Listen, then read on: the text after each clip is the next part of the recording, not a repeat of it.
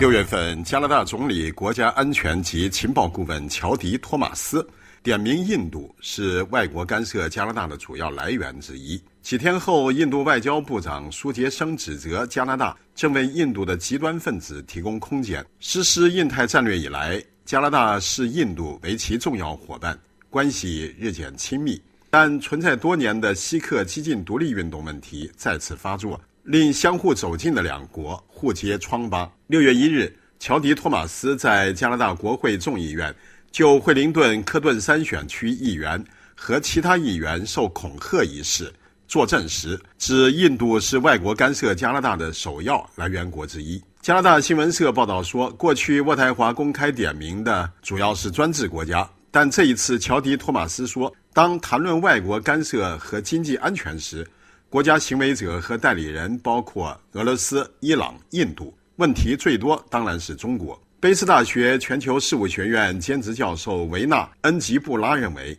托马斯将印度与其他三国并列打击，对加拿大与印度建立更紧密关系的努力构成了挑战。但这显然与印度侨民社区和政治有关。尽管与印度的关系正迅速改善，但如果加拿大无视印度裔社区的政治问题，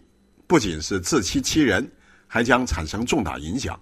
加新社指，联邦政府近年曾在内部文件中不点名警告印度在加拿大实施不当影响。例如，去年由于加拿大发放学生签证进展缓慢，印度学生激进运动利用的社交媒体可能会受到外国影响。加新社获得一份2018年政府报告指，和华裔一样。印度裔加拿大人也面临着受外国政府公开或暗中影响的风险，因为合法宣传和为促进外国经济和政治利益而施加压力的游说之间的界限正变得越来越模糊。另外，前安全顾问丹尼尔让认为，印度政府中有人试图让2018年访问印度的杜鲁多难堪。印度政府还多次向加拿大高层提出锡克教极端主义。由锡克人执掌党鞭的加拿大新民党则经常将印度列为外国干涉的来源，提醒渥太华应节制与新德里的关系，以解决人权问题。加新社还提及，印度指责加拿大是干涉印度内政的幕后黑手，这涉及锡克教分离主义运动，包括1985年印度航空公司从多伦多飞往新德里的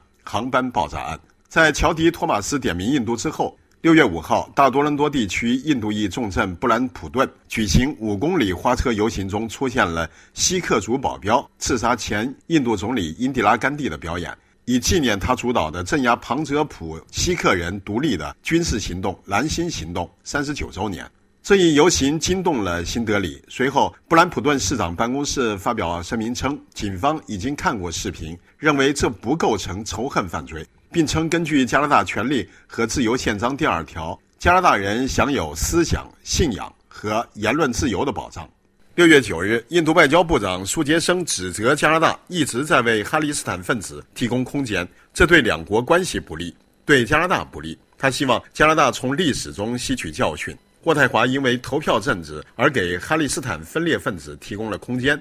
在回应加拿大国家安全顾问将印度描述为。外国干涉加拿大的主要来源之一时，苏杰生强调，如果要指责，那也应该是印度指责加拿大。加拿大驻印度高级专员卡梅伦·麦凯也强烈谴责游行表演。我对加拿大庆祝印度总理英迪拉·甘地遇刺感到震惊。加拿大应该没有仇恨或者美化暴力的容身之地。